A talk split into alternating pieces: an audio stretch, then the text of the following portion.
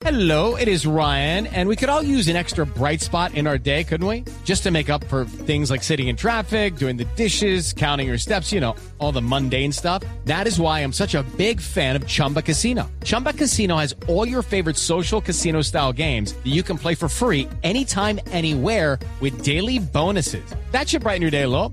Actually, a lot. So sign up now at chumbacasino.com. That's chumbacasino.com. No purchase necessary. BGW. Void were prohibited by law. See terms and conditions. 18 plus.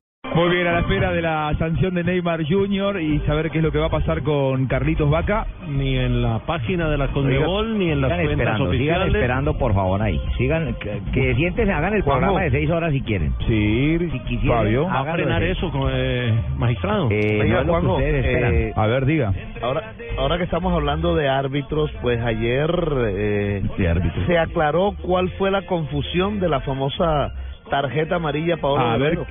¿qué aclararon? Eh, el no mismo árbitro. Raúl Orozco de Bolivia informó que en el reporte oficial de él eh, se confundió al redactar el informe y le puso la amarilla a Pablo Guerrero. Después aclaró que la tarjeta no era para Pablo Guerrero, sino para Claudio Pizarro. Ahora, si en Pero el fue- informe, Rafa, si en el informe del No, árbitro no aparece un jugador, eh, el amonestado es él. No, el, el árbitro nunca le mostró la tarjeta amarilla, simplemente hubo un error de la página que lleva las estadísticas para la Conmebol, No, no, para no, el torneo, Rafa.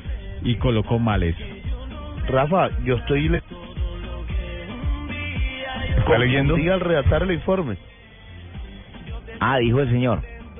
El mismo árbitro dijo, me confundí. A la hora de redactar el informe del partido, se la puse a Pablo Guerrero. Y después lo aclaró, después corrigió el error. Ahora, lo, lo raro... ¿Cuándo lo hacen, Rafa? ¿sabes- ¿Eso lo hacen ahí en el extraño? campo en una libretica? Yo que si hubo, un ahí, error, ¿o cómo? si hubo un error en el informe arbitral, no sé por qué tan rápido aparece constatado en las estadísticas de esta empresa privada, Ah, bueno, porque en realidad la empresa privada lo que coloca es a partir de lo que ve y no basándose en el informe. Bueno, en definitiva el amonestado fue eh, Pizarro Claudio y no Pizarro. fue Pablo Guerrero. Sí, sí. Pablo Guerrero ¿Y está podrá jugar ante Colombia?